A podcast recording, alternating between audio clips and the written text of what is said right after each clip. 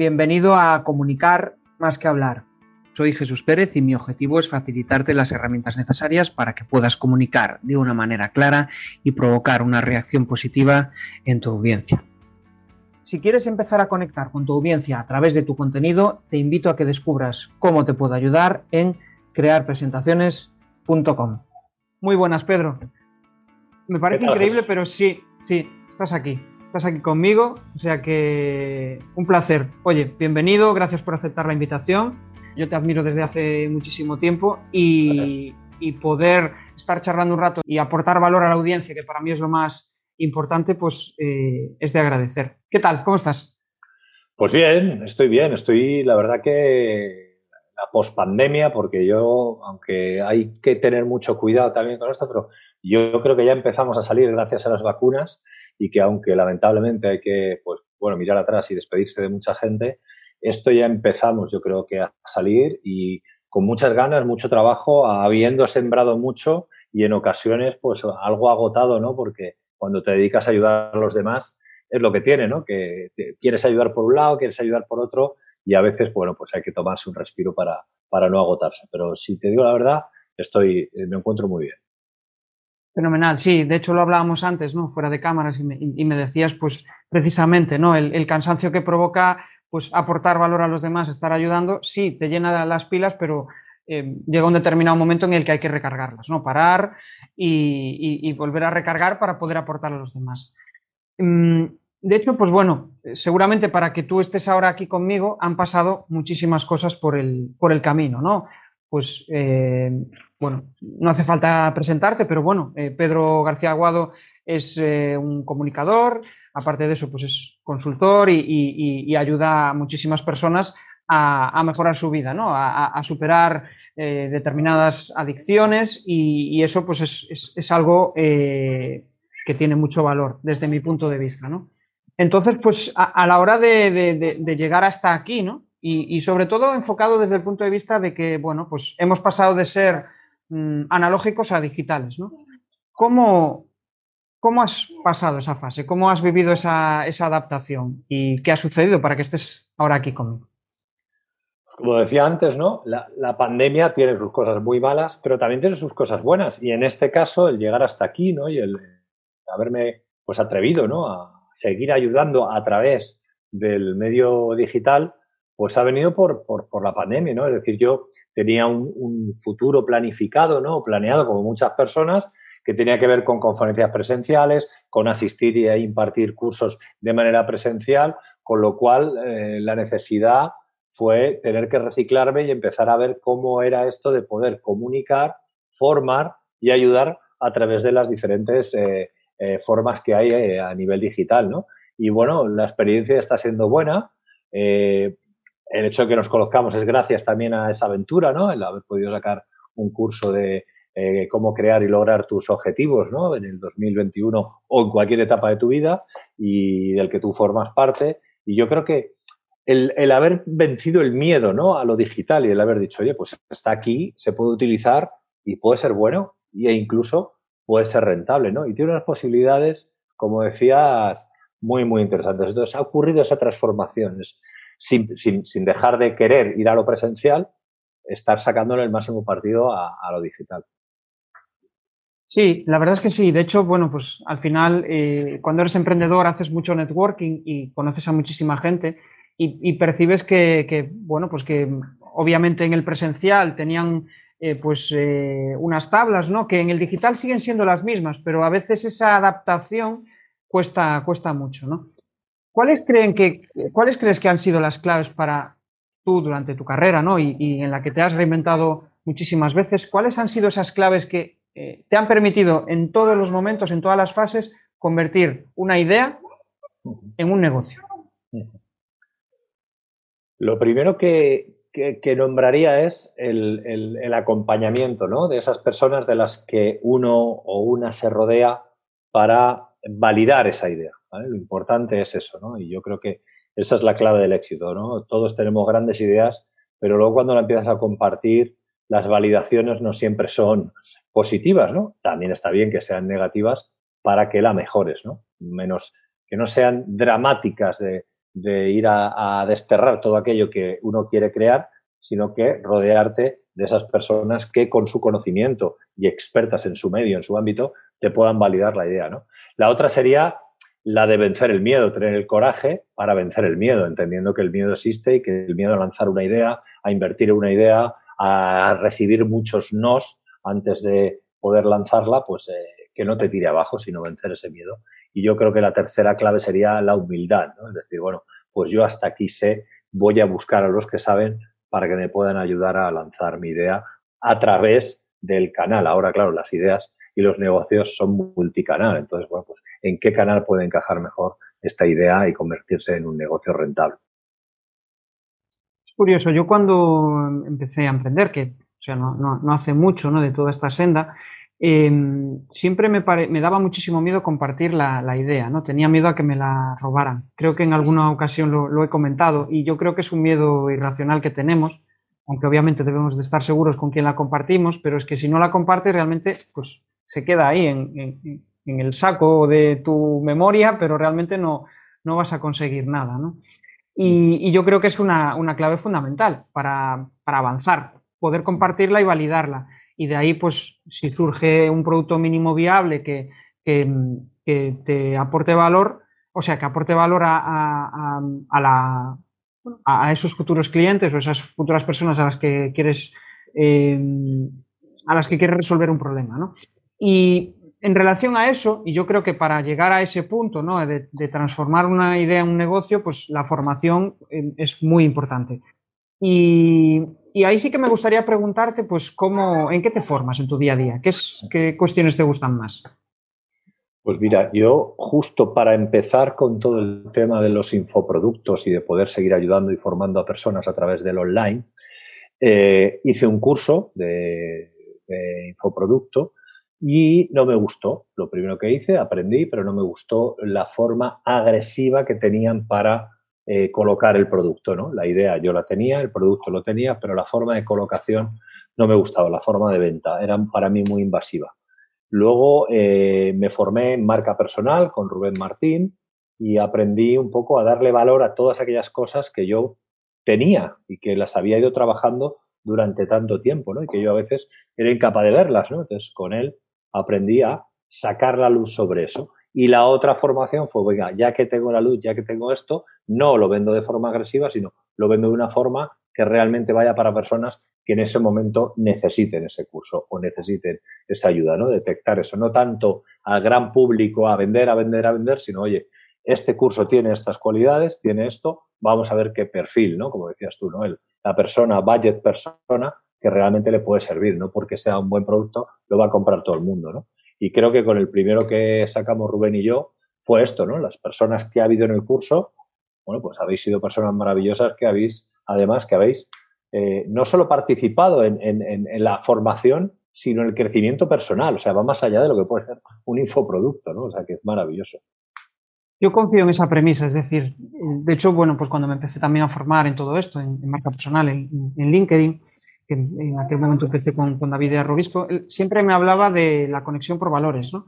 Y de que al final, pues, em, no, es, no es tratar de vender, sino que te, que te compren porque tú eres realmente así, porque, eh, bueno, pues estás ayudando a esa persona y si esa persona se siente ayudada, siente que merece la pena tener una relación eh, profesional contigo, perfecto, ¿no? Pero yo creo que va por ahí, esa venta agresiva, lo que tú dices, ¿no? Esa venta agresiva y al final yo creo que eh, en, ese, en esa fase solo valoras el, el, dinero como, como, un medio de, de, vida, pero en realidad yo, por lo menos como entiendo la vida ahora mismo, es eh, conectando con gente con la que me siento cómodo, conectando con gente y disfrutando de, de pues de eso, de, la mente inquieta que, que tiene esas, esas personas y, y conectando de esa forma al final lo que consigues es que, pues, precisamente salgan relaciones comerciales de, ahí, pero no es nada forzado.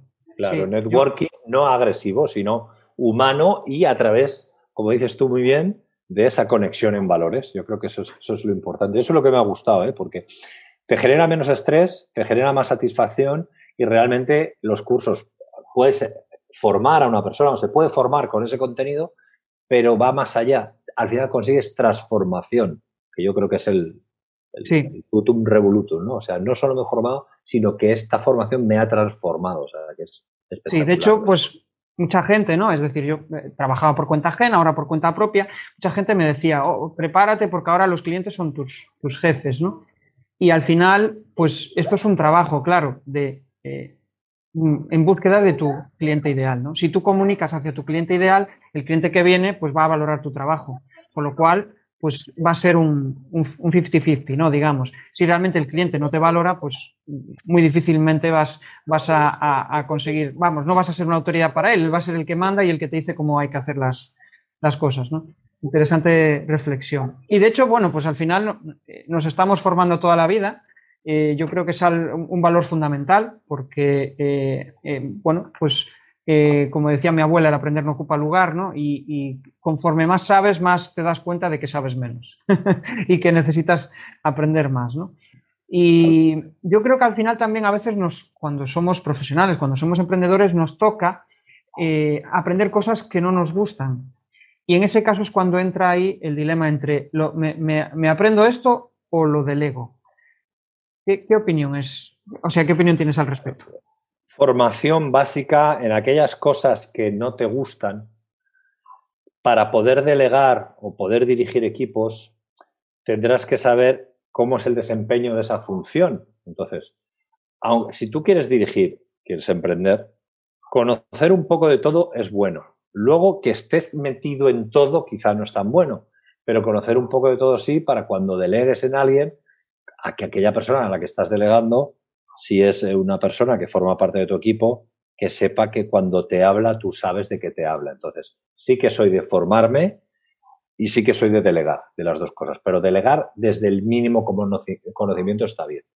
Yo creo que ese miedo a delegar, ¿no? Al decir, puedo confiar en, eh, bueno, aún, no lo he vivido, ¿no? Porque mi, mi, trabajo es, soy yo solo, Pero eh, justamente, ¿no? Cuando dices, ostras, ahora tengo que, tengo que, ya, eh, mi producto se está escalando, ¿qué, qué hago, no? ¿Cómo, cómo hago esa, ese, ese, giro? ¿En, en, quién, en quién empiezo a, a, delegar? ¿Te cuesta delegar? ¿O te costaba? ¿Cómo fue ese, ese proceso? No, no, fíjate, y lo, lo he vivido concretamente ahora, ¿no? en presencial, en estar trabajando en, en un centro terapéutico en, Los Rosales, cerca de Sevilla, eh, es un equipo multidisciplinar, ¿no? Entonces, sí que es cierto que yo soy la persona que lleva más años trabajando en este segmento y al principio me costaba un poco, ¿no? Quería que todo el mundo fuera un poco al, son que yo había conocido en otros centros, ¿no? Entonces, aquí he dado un paso atrás y he dicho, venga, voy a ver cómo funcionan. Y no me ha sido difícil delegar, todo lo contrario. Creo que que la forma de, aprender muchas veces es incluso a través del error. Y tener una persona que es comprensiva y diga, bueno, pues lo has hecho así, prueba a hacerlo de otra manera, ¿no? ¿Y por qué lo has hecho así? ¿no? También es una de las cosas que yo muchas veces en mí mismo digo, oye, ¿por qué le he dicho esto a este paciente? Porque a lo mejor venía yo más nervioso, venía otra. Entonces, a las personas a las cuales delego alguna de las funciones, se lo digo desde, desde la propia experiencia, ¿no? Decir, oye, decide y luego valoramos si la decisión que has tomado era la adecuada o no, qué resultados has obtenido y desde dónde has tomado esa decisión. Eso es muy importante, desde la rabia, desde el nerviosismo, desde la seguridad, desde la inseguridad, desde la prepotencia, desde la soberbia. Entonces te vas conociendo y delegar. Yo hace tiempo, además, viniendo del mundo del deporte, delegar es este gesto, es tener la pelota, ver a un compañero solo y hacer así y pasarle la pelota, cuando a lo mejor puedes lanzar tú pero hay uno mejor posicionado. Eso es la mayor delegación que hay. Interesante la reflexión del deporte, claro. Cuando trabajas en equipo, pues al final es un valor fundamental. Es un automatismo, es que, de forma automática lo integras. Es decir, las situaciones, yo me tengo que ayudar en esa persona porque todos tenemos que llegar ahí y luego una pelotita, en nuestro caso era amarilla, tiene que entrar en la portería. No importa si la meto yo o la mete él. Lo importante es que yo en ese momento delego para que el objetivo que estamos buscando se cumpla, ¿no? O, lograr el objetivo, que es meter el gol y siempre meter un gol más, no diez más, meter un gol más que el contrario. Era muy importante. Sí, la verdad es que sí. Mm, voy a dar un giro a nuestra conversación y bueno, como apasionado de las presentaciones, pues como no voy a hablar de ellas, ¿no? Venga. Y, y aparte tú que, bueno, pues tienes una larga experiencia dando eh, conferencias, formaciones. Bueno, pues tú tienes dos grandes interlocutores, ¿no? Pues eh, los, mm, digamos, tus clientes, que pueden ser aquellas personas que contratan tus servicios eh, para dar una conferencia, y también tienes a tus alumnos, ¿no? A esas personas que tú inspiras. Bueno, ¿cómo inspiras a cada uno de ellos? A los clientes y a los alumnos. Pues mira, las personas que me quieren contratar para que yo dé una formación, puede ser en su colegio para padres y para madres, ¿no? Que al final eh, la presentación que hago, aunque está en modo conferencia, no deja de ser una presentación. yo lo que les, les, les, les transmito, primero, eh, no hay una gran dificultad técnica en llevar a cabo ese, esa, esa, formación o esa presentación. Entonces el cliente dice, ah, bueno, vale, pues no me voy a tener aquí que dejarme, aparte del caché de Pedro, la vida en un mega pantallón, etcétera, etcétera. Así que un mínimo les pido, ¿no? Y la claridad, es decir, no te vendo una moto, no te vengo a hablar de algo que yo no sepa, ese es mi valor, claro, dicen, claro, ¿por qué contratamos a, para, a Pedro para que hable en el caso de padres pues de educación? Bueno, pues porque lo hemos visto lidiando en situaciones muy difíciles, ha escrito tres libros sobre educación, cada vez que habla en una entrevista o se le hace una consulta, bueno, pues los mensajes que da son muy claros, entonces ahí es fundamental, ¿no? Para ayuntamientos, colegios, asociaciones de madres y padres de alumnos, etcétera, etcétera. Luego, cuando tengo a mis alumnos, la forma de impactar viene exactamente de lo mismo, de la sencillez y de lo humano. Claro, en mi caso es muy fácil, porque yo el tema que trato es humano, es decir, crecimiento personal, superación de adversidades, lograr objetivos en momentos muy difíciles. Y eso los alumnos, en este caso eh, de cualquier curso, saben que lo que lo estoy transmitiendo no soy un vendemotos, no soy un tío que se ha leído, que puede también otro comercial o otro profesional hablar de, de lo que ha leído, ¿no? Sino es, yo te traigo esto porque lo he experimentado y te lo pongo a ti desde la experiencia personal de a mí me ha servido por esto, por esto, por esto, y he aprendido esto, esto, esto. Entonces yo creo que en el curso también, por ejemplo, ha habido los dos aspectos, el lado técnico de Rubén, ¿no? En este caso, y el lado humano mío. Y yo creo que eso ha sido lo bueno de, por ejemplo, el curso que tú conoces, ¿no? pues yo creo que así es mi forma de impactar, ¿no? Por la sencillez, lo humano y no lo especialmente demasiado técnico.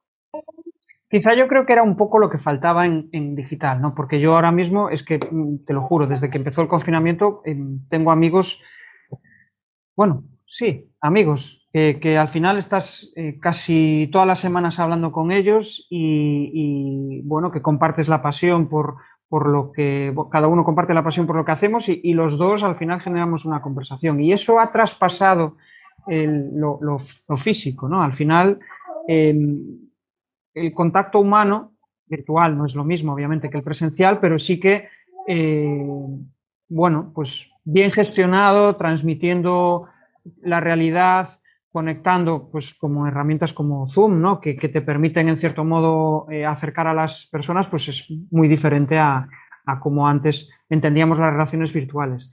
Pero fíjate la, sencillez de estas aplicaciones. Sí. ¿Quién no se descarga un Meet, un Zoom, eh, eh, tweets? O sea, ha, ha sido increíble. Es decir, lo tecnológico nos ha hecho tener el contacto humano virtual, pero desde la sencillez. O sea, yo desde que me bajé las primeras aplicaciones no me han dado ningún problema.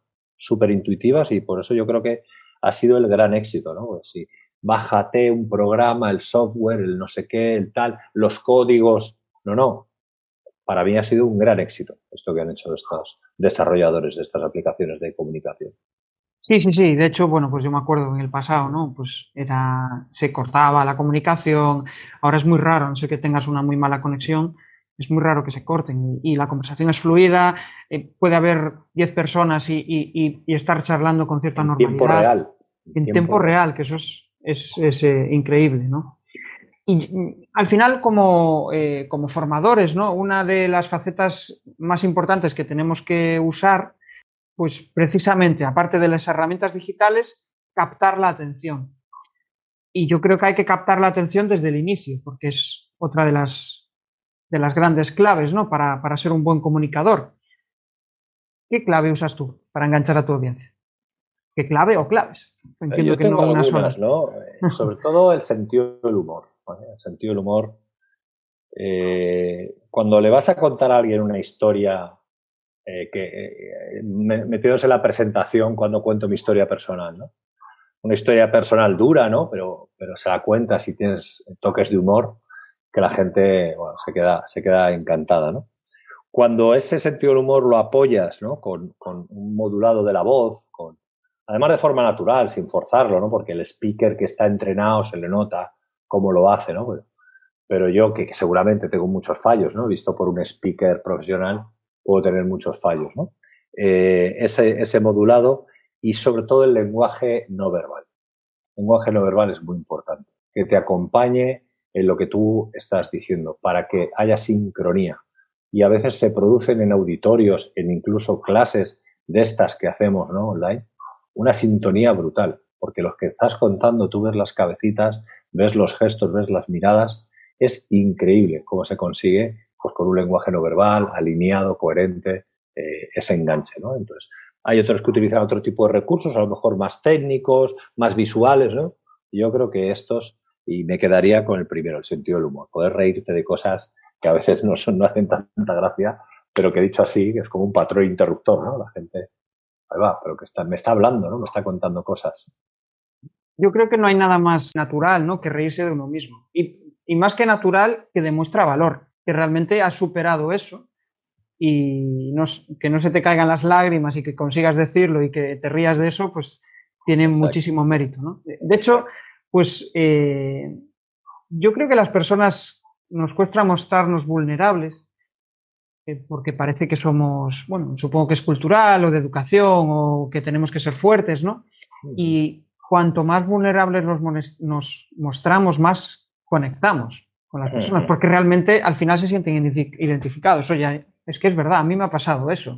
O, pero al final, pues bueno, lo, ocultamos, eh, tenemos diferentes capas que nos vamos amoldando en función del momento y eso pues hace que, que, nuestra comunicación... Yo creo que es por supervivencia, ¿eh? porque mm. la supervivencia también, ¿no? De, pues si, si, me abro y eso es una vulnerabilidad, ¿no? Pues ahí me pueden meter la lanza, ¿no? Y si no tengo luego esa capacidad de defenderme, entonces a veces mostrar vulnerabilidad, como bien dices, puede hacer captar la atención, pero también te, te expone y tienes que estar preparado para esa exposición, ¿eh? es la, la contrapartida, ¿no? De la, de la exposición de la vulnerabilidad que la pueden utilizar para hacerte daño.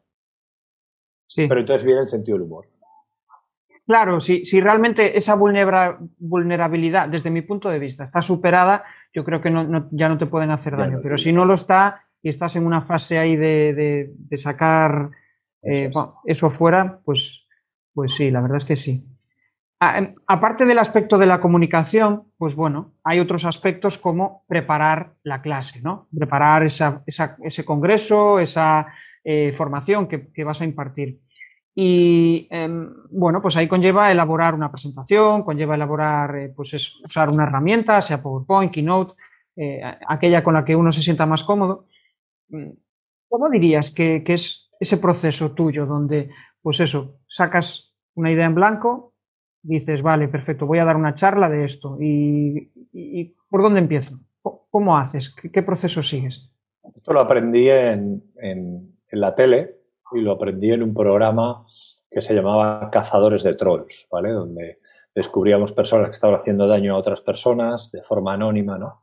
Entonces el director, un tipo muy majo, argentino, me explicó lo que era el arco ¿no? del, del programa, ¿no? Decía, empezamos aquí, y nos trasladamos así, ¿no? Entonces hacía como una curva, ¿no? Pues mis presentaciones en lo que se refiere a contenido empiezan igual, ¿no? yo dibujo un arco de dónde empiezo y dónde quiero llevar a, a las personas, ¿no? Que están atendiendo y en medio suelo meter lo que es el, core del mensaje que quiero transmitir, ¿no? Entonces, bueno, pues como un libro también, ¿no? Cuando escribes un libro, ¿no? Pues el, como era aquello, desarrollo, nudo y desenlace, ¿no? Ese tipo de cosas que nos enseñaban. Pues un arco, dibujo un arco y luego voy poniendo, como normalmente lo hago a través de presentaciones, tirando de PowerPoint, como has dicho, de esas aplicaciones o Keynote, las fotos que voy a poner. Las diapositivas, lo que le inserto, suelen ser fotos. No suelo meter texto, suelo tirar de fotos y de vídeos incrustados en la propia presentación para no tener que salir de la presentación y ir a buscarlos, ¿no? Insertarlos en la propia presentación y, que con un clic se lancen, ¿no? Entonces, el arco va dibujado y las fotos son un poco de apoyo para contextualizar. ¿eh? Hay, hay, antiguamente tenía fotos que decían más de lo que, eh, de lo que a veces yo decía, ¿no? Entonces, antes de entrar en cámara, tú me lo has dicho, que depende también lo que pongas detrás, tú puedes estar hablando y el público está quedando con la foto. Entonces pierde eh, engagement, pierde llegada a lo que estás diciendo. Con lo cual, las fotos no es que tengan que ser sobrias, muy sobrias, pero sí simplemente de todo el contenido de lo que voy a decir en ese espacio de tiempo que está la diapo detrás, hay solo una parte relacionada con la foto. Porque si no es lo que tú dices, si la foto es tremenda, es que, bueno, yo también juego mucho con algunas fotos, ¿no? Porque en uno de los momentos de una de las presentaciones que yo hago es cuando ganamos la medalla olímpica y todo el mundo se queda en silencio, ¿no? Porque claro, es que estamos en un podium con un bañador turbo de aquellos apretados. Entonces, el, giro es buenísimo. Yo, coño, que somos campeones olímpicos, aquí la gente aplaude, ¿dónde estáis mirando? Entonces, también jugar con la foto es interesante, ¿no? Pero no abusar mucho de ello. De hecho, ahora que hablas de, eso, de tu temporada olímpica, el otro día, eh, eh, creo que fue a través de Instagram, vi un vídeo vuestro donde estabais en la pasarela y, la verdad es que son de esos vídeos que chocan, ¿no? Que realmente dices, eh, cuando estás en la cresta de la ola, ¿no? parece que, todos se fijan en ti, pero de repente, pues no sé, yo creo que al final con esos vídeos consigues transmitir pues eh, muchas sensaciones, ¿no? Y cada uno lo va a interpretar a su manera.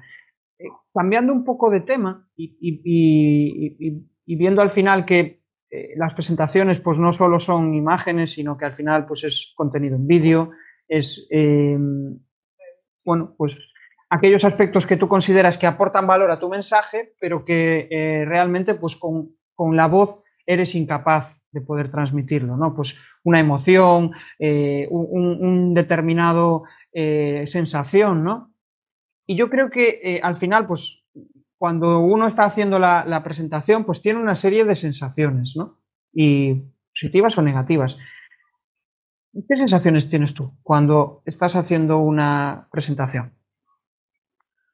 Sobre todo depende primero de la seguridad, con la seguridad que te sientas aquel día. La seguridad la da, como tú has dicho muy bien, prepararte bien aquello que vas a decir. Entonces, antes de hacer una presentación es bueno preguntar a quién te vas a dirigir, quién va a asistir a ese curso, a esa presentación, eh, pequeños aspectos de, vida de cada una de esas personas para hacerla más directa, ¿no? Para decir, no estoy hablando a todo el mundo, te estoy hablando a ti. Y eso yo creo que es el trabajo fundamental. Y luego, una vez haces ese trabajo, la sensación suele ser, para mí, ¿no? Eh, de estar seguro, de estar llegando. Entonces, hay muchas personas que no son capaces de mirar a la cara cuando están hablando a la primera fila y tal, porque cualquier gesto de desaprobación o tal pueden que les hagan trastabillar ¿no? en su discurso. Entonces, para mí la sensación siempre he tenido buena cuando me he preparado todo este entorno, cuando he valorado todo eso que iba a hacer. Ha sido más tirarme al charco y sentirme más inseguro e incluso más insatisfecho cuando has ido a bote pronto, ah, que tengo que ir a hablar aquí, venga, voy, te pones a hablar y luego dices, joder, con poco que hubiera eh, preguntado, hubiera cambiado tres frases del discurso, un tono, lo que hubiera sido, ¿sabes? Entonces, eh, yo me siento muy bien cuando notas, se, nota, ¿eh? El engagement se nota, ¿eh? En presencia además se nota mucho, ¿eh? Se nota mucho cuando la gente no está contigo, por lo que sea, porque tú te has ido, porque tal. Y sobre todo lo que decías, cuando no abusas de recursos demasiado ostentosos en lo técnico, lo visual y demás, ¿no? Entonces, están contigo. Yo admiro mucho a Víctor Coopers, que es un speaker brutal. En la última conferencia que está haciendo, hostia, me parece que tiene un mapa de ideas que él se escribió en una hoja detrás y que va poniendo los conceptos, ¿vale? O sea, nada sofisticado, todo muy normal y muy sencillo. Entonces, la sencillez hace que luego el, el espectador, la espectadora realmente lo tengas contigo. Entonces, la sensación ahí es buena. Pero hay veces que, que sabes que, que, no has llegado, que no, que no has conectado, que, por lo que sea, ¿eh? responsabilidad o que el público estaba en otra onda. Es, tampoco hay que darse con el látigo siempre, ¿no? Pues el público hoy no estaba. Hay muchas diferentes públicos, ¿eh? yo voy por toda España. Hay gente que un chiste se parten de risa y aplauden y otros que te quedas que no dices nada, entonces tienes que seguir, ¿eh? Se producen muchas situaciones muy buenas en la presentación. Em, de hecho, bueno, pues se me ocurren bastantes cosas ¿no? que comentarte a raíz de, todo esto, porque realmente, em, bueno, pues hablando un poco de mí, cuando eh, hice mi primera presentación en un club de oratoria, pues la verdad es que me fijaba, bueno, y eso que el público es receptivo, obviamente, ¿no? que ahí vas a aprender, pero sí que si notabas, pues eso, la dispersión de la gente o lo demás, eh, automáticamente tu cerebro se enfoca en eso y, y pierdes el hilo. Entonces, justo al final lo que tienes es que pensar lo que estás contando con la misma ansia, con la misma pasión, porque al final la gente puede que se acabe conectando y si no se conecta, pues nada, pues que no era el discurso para ellos o lo que fuera, ¿no? Pero parece que, bueno, pues depende de la personalidad de cada uno, ¿no? Pero desde mi punto de vista parece que buscamos la, perfección. Todos los discursos nos tienen que salir perfectos y resulta que hay alguno que tampoco hace falta que nos castiguemos constantemente, sino que eh, bueno, pues eh, ha salido mal o, bueno, la audiencia no ha conseguido conectar. Pero para mí la esencia de, la comunicación, de la formación, es poder conectar con la gente. Cuando conectas con la gente es que, bueno, pues se, te llenan los ojos de, orgullo, de, pasión, ¿no? Porque, bueno, al final somos animales de relaciones y, lo, necesitamos, ¿no? Y hablabas de simplicidad. Y fíjate, y fíjate. Eh, Ay, se me ha ido la idea. Lo estabas hablando y se me ha ido la idea, leche. Nada, nada, de simplicidad, dime. Sí, Continuamos y después seguro que te sale. Pues em, hablabas de simplicidad, ¿no? De que la comunicación es sencillez, es, y simplificar, pues es un proceso.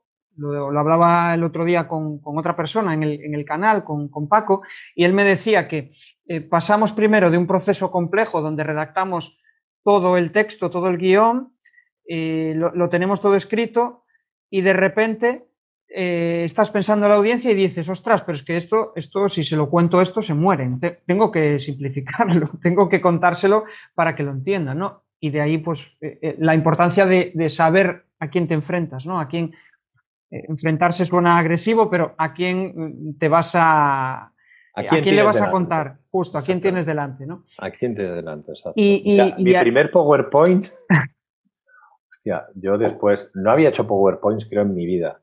Y en el año 2006 o 2004, que todavía la cosa de Internet y de bueno, iba, iba un poquito lenta, ¿no? Hice mi primer PowerPoint lleno de letras, de texto. Se lo mandé a un compañero y me dijo, ¿esto qué es, no? dije, no, lo que quiero decir. Y me dijo, mira, esto no funciona. Letras rojas, azules, bueno, bueno, era infantil incluso puedo decir, y tenía yo treinta y pico años. Y fue de lo que me dio la clave. Y dice, ¿qué quieres decirme? Y se lo resumí en diez diapositivas.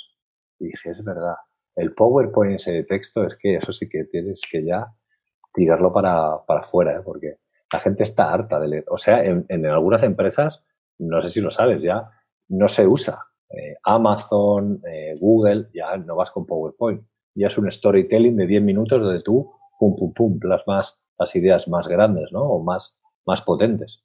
Que es un poco la forma que tú tienes, ¿no? De, enseñar en tus cursos, ¿no? El hecho de las sintetizar al máximo para que las ideas queden claras, ¿no? De la sencillez. He hablado de, de que cuando tú lo que promulgas en, la formación que tú tienes es eso, ¿no? La, sencillez, el plasmar esas ideas, ¿no? Aunque sea a través de una diapo. Justo, sí. Realmente, pues la simplificación es, eh, es importantísima, ¿no? Y, lo, de hecho te iba a preguntar cómo haces tú para simplificar, pero realmente ya, ya, me lo has dicho, ¿no? Al final pasar de una idea y hacerte preguntas para desgranar realmente la, la esencia de, de, eso, ¿no? Al final es descubrir lo que realmente le puede interesar, una frase, un gancho, algo que, que conecte, porque al final si le pones una presentación detrás con multitud de texto, pues la persona o, ve, o, atiende al discurso o atiende a, lo que está detrás. Entonces, pues imagínate, yo que mucha, en una parte de la conferencia, depende para quién, si es más pedagógico y tal, pues hablo de que la definición de droga, pero no, no te la pongo escrita en una diapo, que eso antes lo tenía. Yo ahora te, la digo a voz. Y luego te pongo un vídeo donde sale Leo Harlem hablando del alcohol. Entonces tú asocias automáticamente la definición que te he dado yo de lo que está explicando Leo, que es que afecta y modifica el comportamiento y además con sentido del humor. Fíjate qué sencillo, ¿no? Y al mismo tiempo qué potente. Claro, es muy bueno, la verdad es que sí. Eso, claro, he, cometido el error de en el cole, la diapo, drogas, toda aquella sustancia, eh, leerlo, tal, tal. Y hay todos estos tipos de drogas, legales, ilegales y tal. Eso, bueno, lo he fundido para al final lo cuentas. Bueno, y que sepáis que es drogas legales y ilegales, ya está.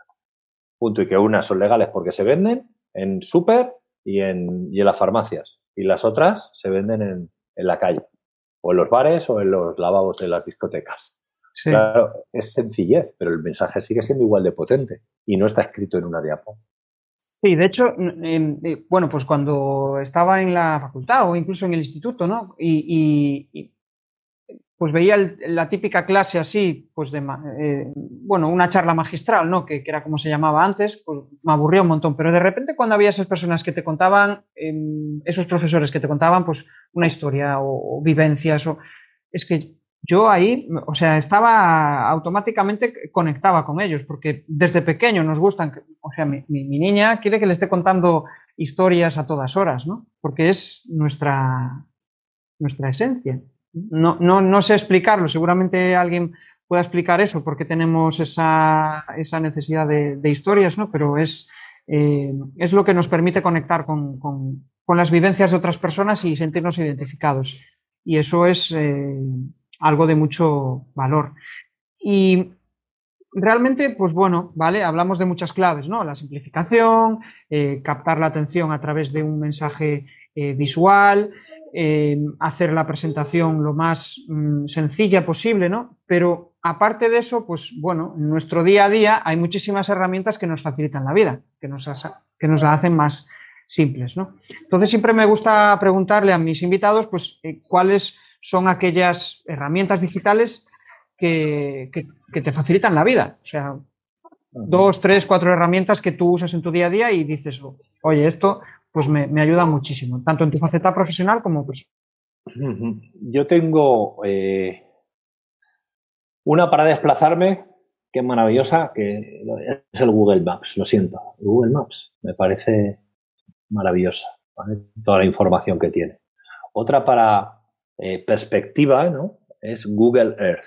¿vale? Yo cuando quiero visualizar un sitio y qué tiene alrededor, en el mapa 3D, en relieve no lo veo, sin embargo, el Google Earth me lleva hasta allí, luego ya me posiciona. Claro, yo cuando veo así, o sea, a mí me gusta ver así para eh, situarme, ¿no? Eh, luego, evidentemente, hay una que a mí me ha parecido fantástica, que la usaba muy poco, y es una red social, que es Instagram para poder comunicar. O sea, yo a las nueve y media de la noche los, o a las nueve los lunes tengo los lunes de historia. El eh, potencio talento joven haciendo un directo de alguien que no sabe cantar. Y lo hacemos ahí y tiene 5.000, 9.000, 10.000 eh, visualizaciones. O sea, llegas a 10.000 almas con una aplicación que haces así, directo. Y te lo colocas aquí. Tampoco necesitas gran iluminación ni gran despliegue. Todo ese tipo de herramientas a mí me están resultando maravillosas.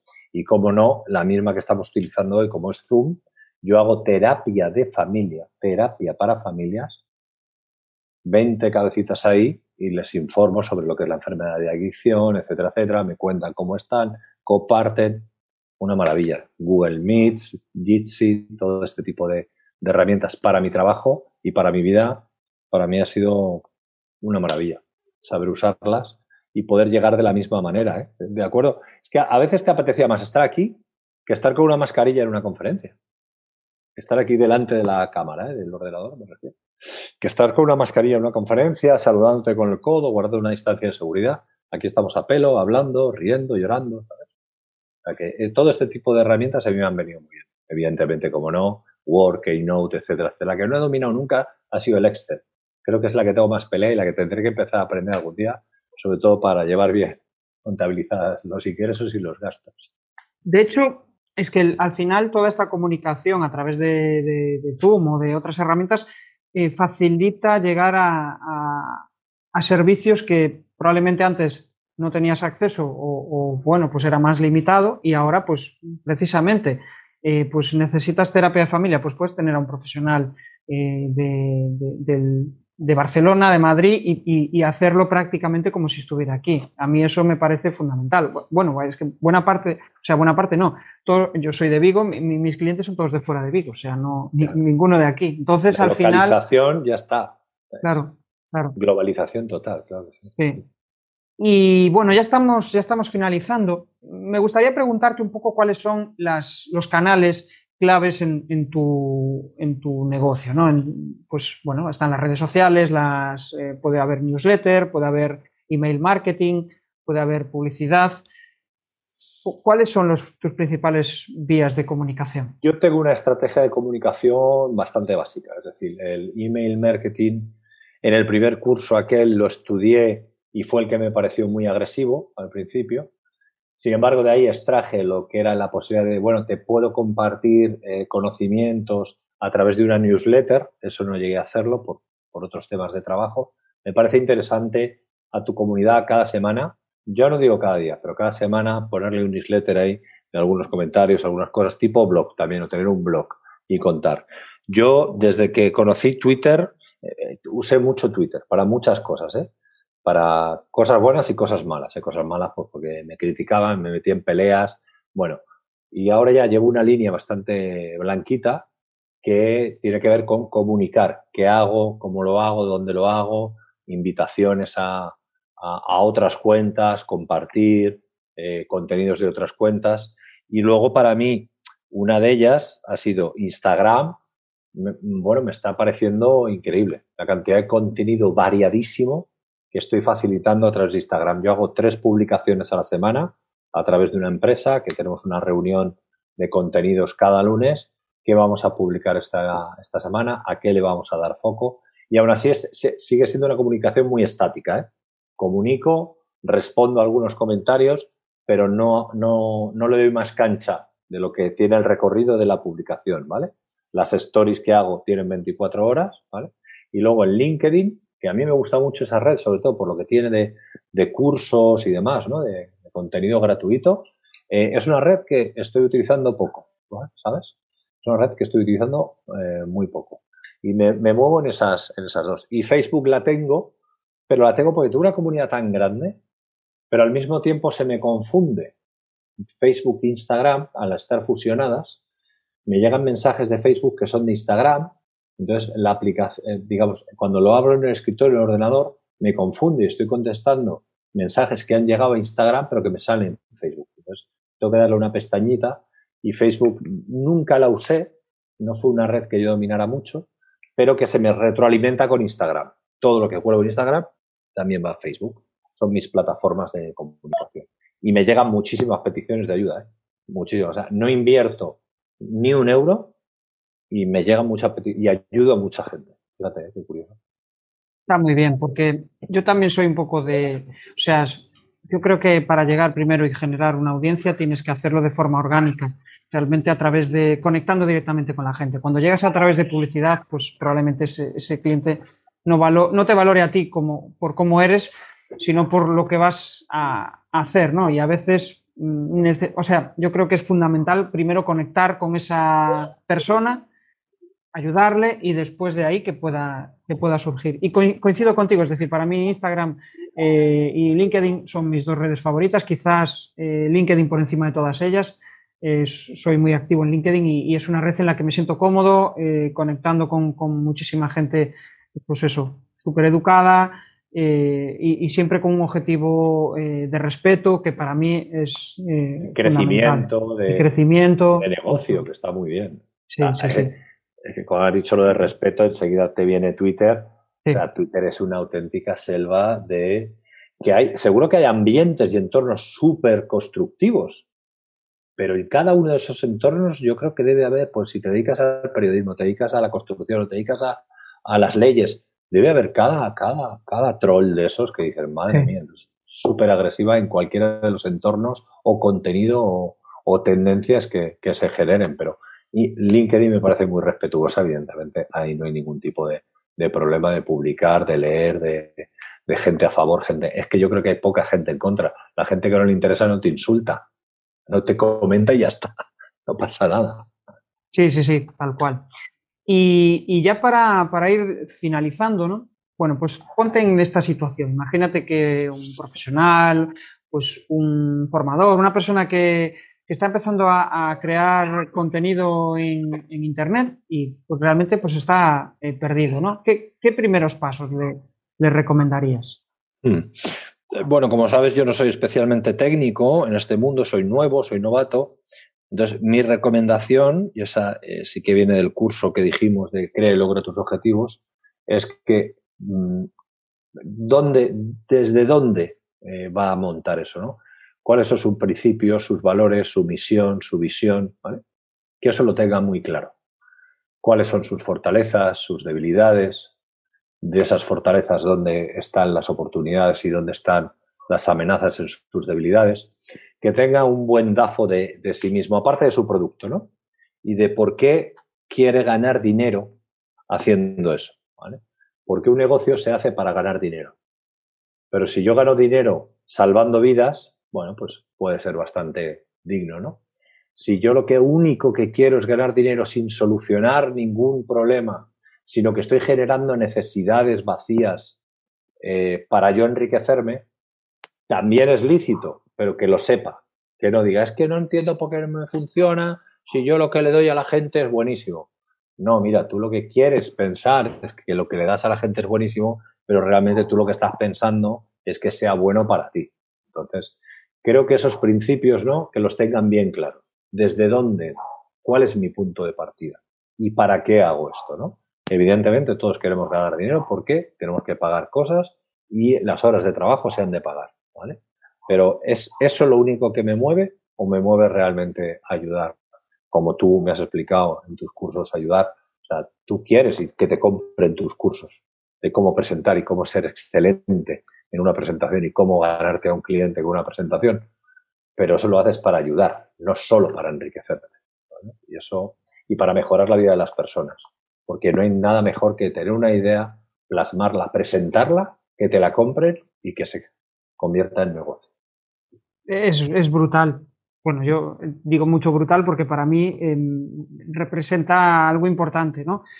Mm, de hecho, pues bueno, pues haces un proceso de introspección y, detectas, pues oye, se me da bien esto, puedo aportarle valor a la gente. Cuando empiezas a conectar con esas personas y realmente percibes que les estás resolviendo ese problema, si realmente esa es tu vocación, eh, al final acabas con las pilas cargadas después de esa, charla, de esa reunión o de esa formación.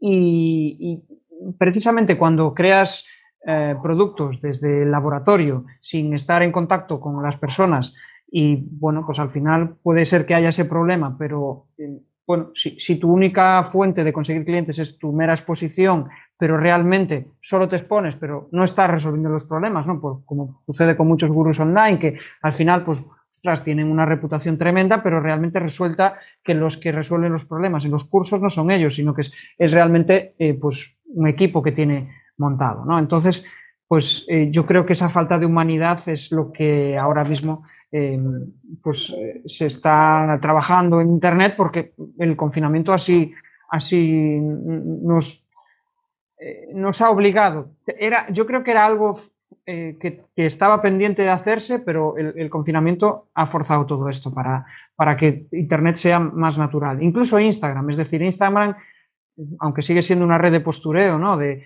mostrar tu, mejor faceta, pues cada vez más personas muestran de forma natural, ¿no? Pues, por ejemplo, tú con, con, tus con tus charlas de historia o Rubén con sus charlas de marca personal, ¿no? Cada vez es más, eh, más cercana.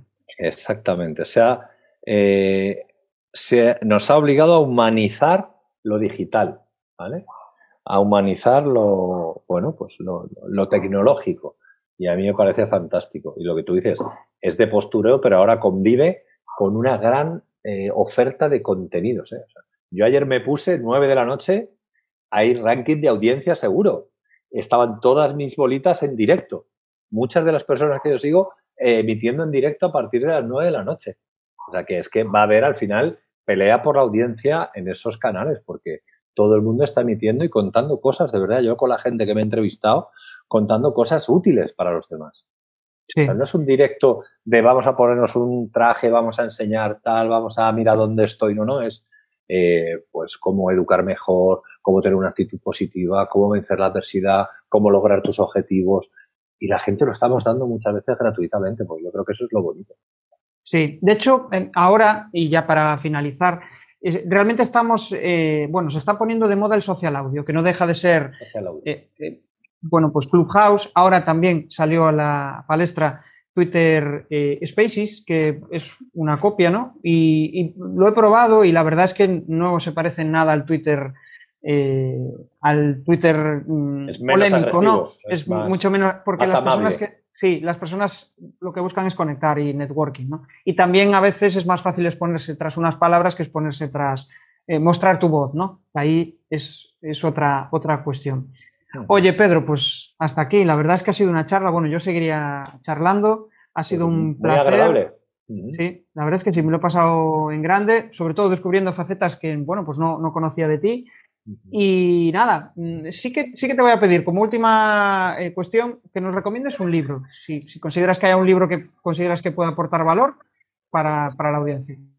Eh, la audiencia que tienes es, son em, empresarios o gente de negocios o gente de todo tipo, ¿no? Profesionales, piensa en profesionales, informadores. Vale, pues eh, yo voy a, voy a recomendar el que, el que más me gusta de todos, que creo que, que si no lo han descubierto todavía, que lo descubran, ¿vale? Y es este libro que es el elemento. Descubre tu pasión. Descubrir tu pasión lo cambia todo. Sir Ken Robinson, especialista en educación, habla de, cómo personas que estaban destinadas a fracasar en su vida, debido a que en algún momento de su vida alguien creó, creyó en ellos y creyó en ellas, luego fueron personas de muchísimo éxito. Y quizá no eran las más aventajadas de la escuela, pero sí que supieron descubrir su talento, formarse en ese talento y llegar a lo más alto. Así que si son profesionales y están aquello que es que esto que hago no me gusta, que se paren y descubran cuál es su talento porque seguramente luego triunfarán. Fenomenal, Pedro. Oye. Muchas gracias. Espero poder verte en una próxima ocasión. Nos veremos. Gracias. Y ya te pediré asesoramiento sobre si cambio la presentación y me das alguna idea. Contrato tus servicios para mejorar mi presentación. Encantado. Venga, un abrazo. Chao. Si quieres empezar a conectar con tu audiencia a través de tu contenido, te invito a que descubras cómo te puedo ayudar en crearpresentaciones.com.